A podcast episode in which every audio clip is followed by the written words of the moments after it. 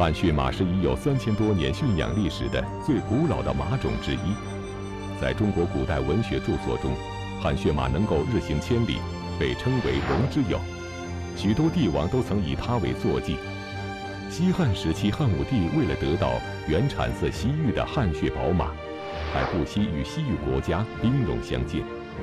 那么，这场战争究竟换来了怎样的结果？汉朝与西域的往来交通又是否会因此受到影响呢？请继续关注西汉第二十集《汗血宝马》。咱们现在的这个年轻人啊，这个特别是男性。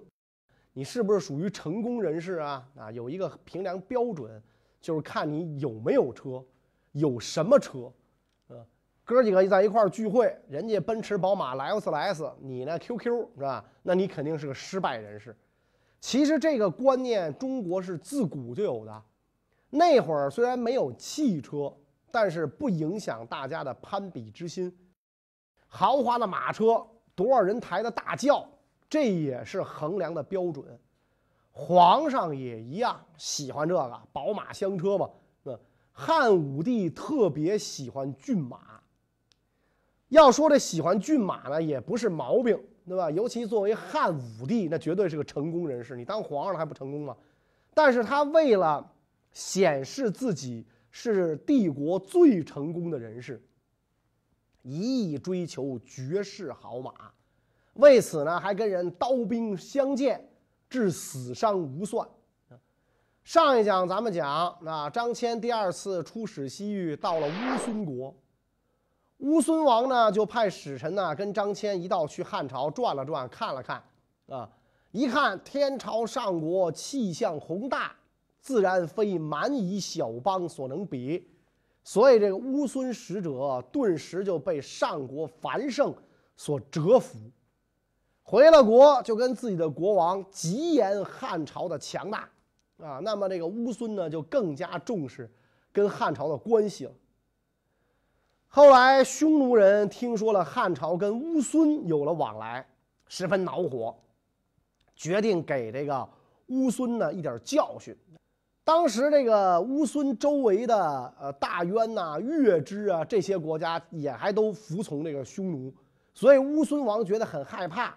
只得联合汉朝，想和这个汉朝呢结亲家，所以这个元丰三年，也就公元前一百零八年，乌孙选了一千匹上等好马作为跟汉朝结亲的聘礼。这一路之上，路过的汉人看了都纷纷赞叹不已，所以大家称这些马为天马。汉武帝得到这些天马之后啊。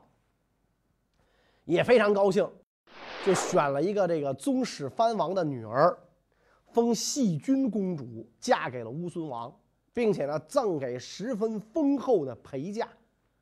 细君公主嫁妆这么丰富，全是金珠宝贝啊，所以让这个西域各国垂涎欲滴。乌孙王更是心花怒放，封这个细君公主呢为右夫人。细君公主到乌孙国的时候。带了大量的钱财和几百名服务员，安定下来之后，就开展外交活动啊。他仗着雄厚的经济实力来扩大汉朝的影响啊，在自己的毡帐当中设宴款待乌孙国的上层人物啊，有头有脸的都请到了，并且广送金钱布帛给乌孙王左右的贵人。所以看起来啊。细君公主是非常明白自己嫁到乌孙国的目的的，啊，就这个人是是很很很成功的，代表了祖国的形象。但问题是呢，她真有烦心事儿。细君公主的烦心事儿使她的一生充满忧伤。汉武帝曾特意命人为细君公主制作了一种名为“阮”的乐器，以解她的哀伤之情。诗人白居易、黄庭坚也曾经作诗为他感伤。那么，贵为乌孙王妃的细君公主，究竟有什么烦心事儿呢？什么烦心事儿呢？乌孙王比他爷爷的年纪还大，啊，公主呢，在自己的这个毡帐里住着，一年也就和乌孙王啊见那么一两次面啊，在一块儿喝喝酒、吃吃饭。见面呢，也因为这个言语不通，难以沟通。嗯，现在你看，好多小女孩喜欢找这个事业有成的半老头，图的是个啥呢？咱们都知道，那这个女图财，男图色。但是人家细菌公主本来就是公主了，所以她追求的是更高层次的东西。所以显然她跟那乌孙王啊没有共同语言，所以这公主非常悲伤忧愁啊，在她乌孙国的日子过的是云愁雾惨，日夜思念家乡。汉武帝听说他这个情况之后呢，觉得他很可怜嘛。每隔一年就派使臣给他送去锦帐绸缎。过了没多久，这个年老的乌孙王啊，知道自己快不行了，要要要 over 了，就想让这个细菌公主啊嫁给他的孙子。那看来这个乌孙王比较能活，儿子没熬过他，那将来是孙子继位，就想让这细菌公主呢嫁给他的孙子。这在他们的民族观念当中是。没有什么大不了的，那那个游牧民族那会儿都是实行这种收继婚，那没有什么了不起的。但是对汉家公主来讲，这就是惊世骇俗了啊！这简直就是乱伦嘛！今天是祖孙，明天就变成夫妻了，你这玩意儿咋整啊？所以细菌公主坚决不肯答应，给这个皇帝上表啊，请求皇帝派她回去。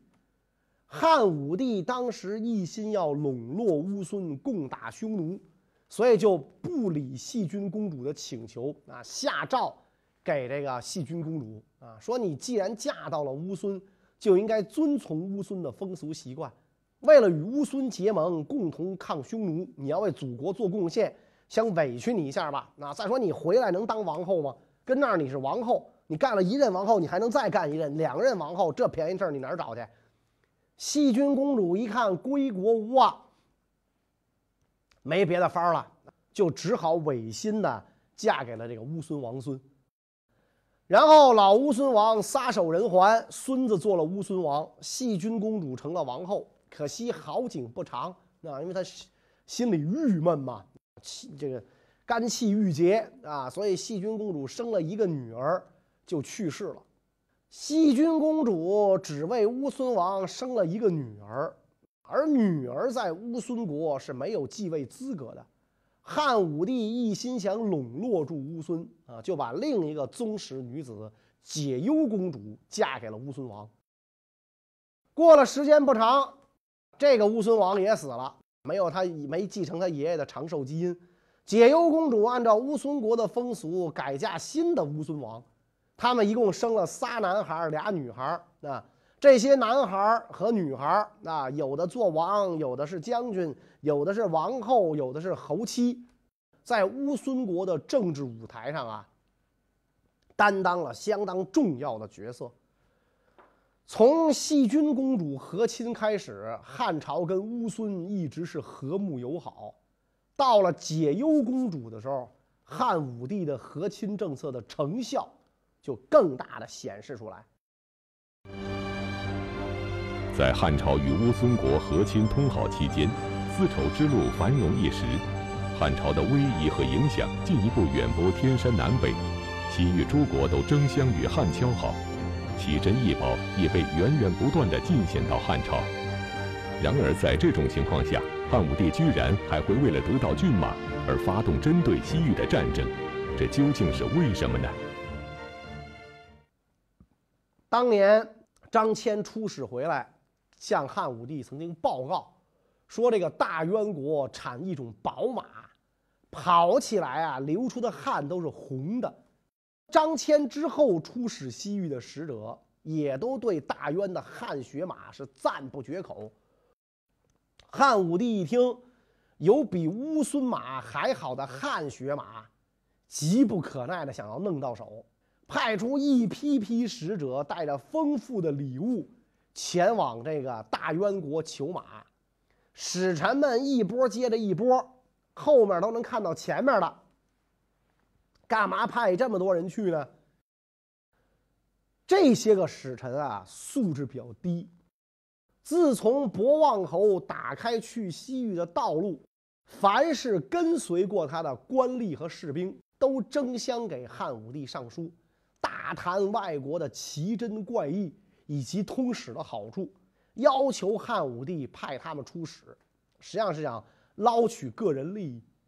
汉武帝一心想招来远方，而且认为呢那些西域国家与汉朝相距遥远，道路荒凉坎坷。一般人不乐意去，他正担心张骞之后没人能够领头通使西域。现在一看这么多人上书求使，马上就同意了这些人的请求，授予他们旌旗和出使的节仗。这些低层次的使者呀，就败坏了汉朝的声誉。你想，这些使者都是满嘴跑火车、说大话的亡命之徒。看到汉武帝赠给西域的丰厚礼物，无不动心，总发生私自挪用礼物占为己有的现象，而且他们每次出使，都低价强买西域的货物，转手倒卖，从中牟利。西域各国也非常讨厌这帮汉使，那满嘴跑火车，荒诞不实，讨厌他们仗势欺人。而且呢，他们也觉得啊，汉朝因为路途遥远，不可能轻易发兵西域，就开始改变对汉朝使者的恭敬态度，经常断绝汉使的食物供应。啊，汉使们又饥又渴，是狼狈不堪。啊，你想这帮人一向是骄横惯了的，所以心中呢就咒骂西域各国，并且呢跟这些国家就结成了冤家。不断拨弄是非，向朝廷报告西域各国的无理行为，这样一来，双方的冲突啊就成为了不可避免的事儿了！两个小国楼兰和姑史，在这个匈奴的支持下，杀掉了汉朝的使者，劫掠财物。汉武帝非常生气啊，就派人攻灭了这两个小国啊，所以这楼兰最后就被这个。被这个大漠就掩埋了，啊现在只有被考古学家发现出来，啊所以这楼兰就变成了汉朝远征灭掉的这种典型啊！所以以后一说这个汉朝强大啊，你离着汉朝多远，那你侮辱我都能干你，就拿楼兰举例子。所以那个李白写诗：“愿将腰下剑，只为斩楼兰。”实际上楼兰是一个很小的小国，全国才一万多人嘛，这个汉朝派七百士兵就把这国家灭了。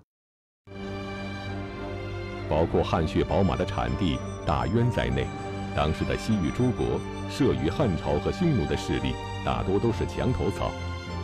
那么，在经历了汉室的搜刮以及汉军扫灭楼兰的威慑之后，大渊国究竟会选择臣服于汉朝武力，还是抵抗汉朝，帮助匈奴？汉武帝又能否如愿的得到汗血宝马呢？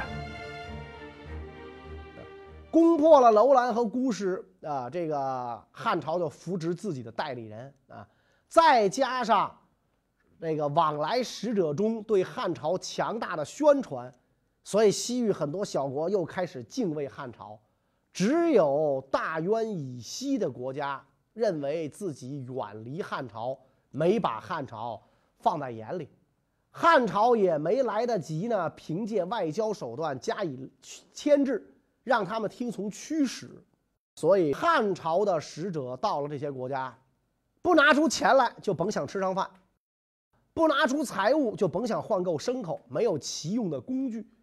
尽管这样，因为去西域有利可图，最起码可以倒卖货物，所以愿意出使的人还是一波接着一波啊。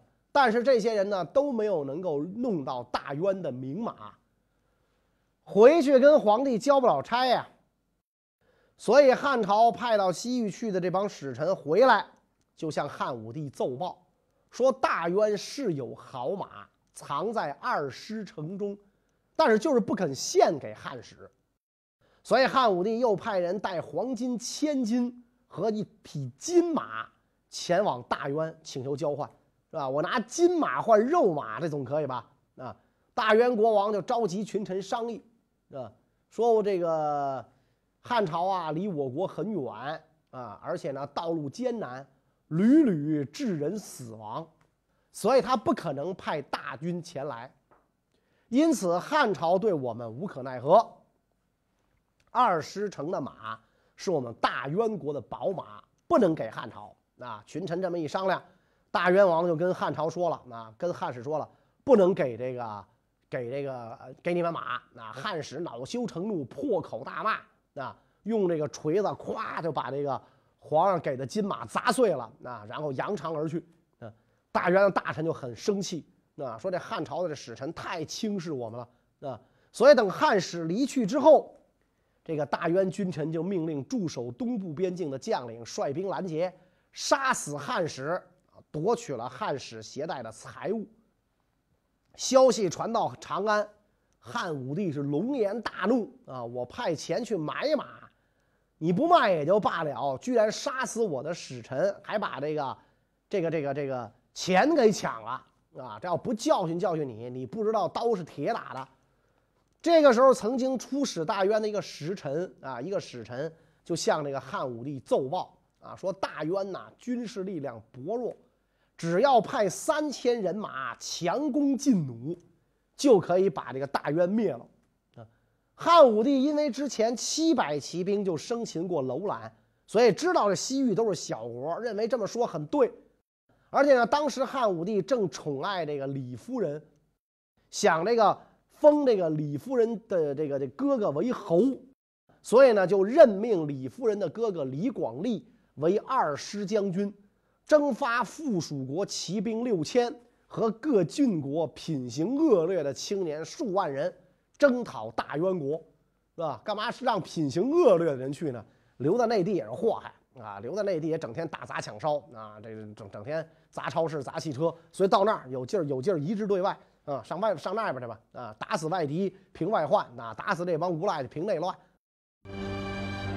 汉武帝认为扫灭大渊国轻而易举，然而大渊国位于帕米尔高原西麓，与汉地相距甚远，途中又荒芜冷落，汉军远征能够顺利吗？这场战争又将会有多么残酷呢？汉武帝让李广利出征。目的呢，是为了让他混个军功，以便封侯。没成想，虽然都是外戚，品质可不一样。李广利跟卫青、霍去病那简直差了几千倍啊！二师将军李广利率军西征，过了延泽，沿途小国据城自守，不肯供应汉军粮食，攻又攻不下。有的小国攻下了粮食，可以得到补充；攻不下的。李广利没几天就走了，给汉军造成了很大的这个麻烦，战死的没几个，反倒因为没饭吃，饿死的不少。等到了玉城的时候，全军只剩下了数千人，全都饥饿疲惫。进攻玉城，被这个守军打了大败，伤亡惨重。李广利跟部将商议。说这个玉城都不能攻破，你看咱们现在这样，如果到了大渊国都，不更没戏了吗？所以就撤了啊，一直就撤到敦煌啊，等于撤到这个边境上了。士兵只剩下了出征时候的十分之一二。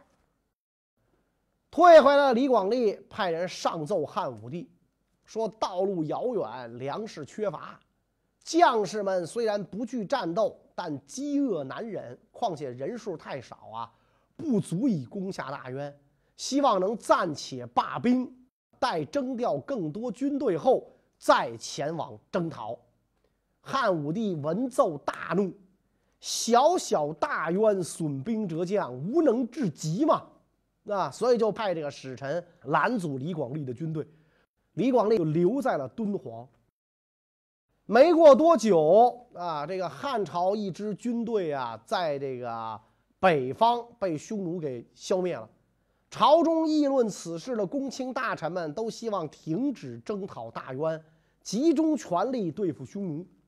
但是汉武帝认为呢，既然已经出兵征讨大渊，如果连大渊这样一个小国都不能征服的话，那么像大夏这些国家就就会更加轻视汉朝，大渊的好马不会来，乌孙轮台这些国家就会随意虐待汉朝使团，从而使大汉遭到外国耻笑，啊，所以这个汉武帝严厉处罚了那些建议不要征讨大渊的人，赦免在服刑的囚徒，征发品行恶劣的青年和边塞地区的骑兵，一年多的时间内。派到敦煌增援二师将军李广利的人马多到六万，背负私人装备跟从的人还未计算在内。同时征调牛十万头、马三万匹、驴骆驼数以万计。另外呢，十分充足的粮食、兵器、弓弩，从各地调到征讨大渊部队中的校尉军官就多达五十余名。汉武帝听说大渊城中无井，要靠这个城外的河水啊汲水使用，所以派水工随军前往啊，准备呢把大渊城外的河水引向别处，利用旧水道挖洞攻城。汉武帝下达圣旨：全国犯罪的官吏、逃亡者、入赘富家的男子、商人、原属商人户籍的啊。父母或祖父母属商人户籍的这些人，一律免罪为兵。所以这样一来，为二师运送粮食的车辆一夫是络绎不绝。汉武帝还找了两个能相马的高人充当校尉，准备在攻破大渊之后挑选好马。西汉与大渊之间的战争先后进行了两次，共持续了四年。这期间，汉武帝尽其所能为第二次建军做了充分准备。那么，再次出征的汉军究竟是输是赢？这场由汗血宝马引发的战争，又对汉朝与西域诸国的外交关系产生了怎样的影响呢？二师将军李广利得到巨大人力物力资源。再次率兵出征，由于汉军兵多，所到之处，西域各小国没有一个敢不迎接的，为汉军提供粮食。行至轮台，轮台国不降，汉军就破城啊。自此向西一路平安推进，直抵大渊城下。到达大渊城下的汉军士兵啊，有三万人之多。大渊军队是出城迎击，汉军乱箭齐发，大渊军大败，退入这个城中啊坚守。李广利本来想猛攻，怕一时难以攻克，反而使这个大渊啊生出其他的计谋啊，于是呢就挖开水源引向别处。城中军民本来就忧愁困扰，大汉朝现在把全城包围。切断水源打了四十多天，所以大渊的贵族啊就动摇了，就商量了，啊，说咱们家大王把好马隐藏起来，杀死汉朝使臣，那咱们就都要跟这儿玩完。说如今咱们干脆啊把大王杀死，把好马献出，汉军就会解围而去。